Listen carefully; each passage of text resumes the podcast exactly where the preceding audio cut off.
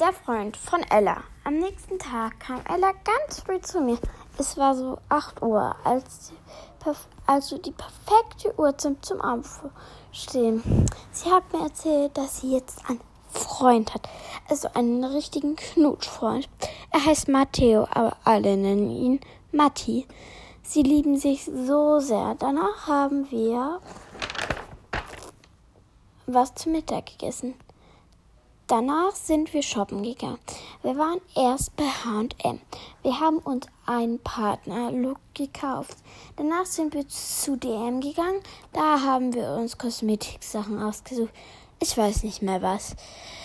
Dann sind wir nach Hause gefahren. Dann haben wir uns was zu essen gemacht. Danach hat Ella Bubi gefüttert. Strich, Strich, Mr. Bubble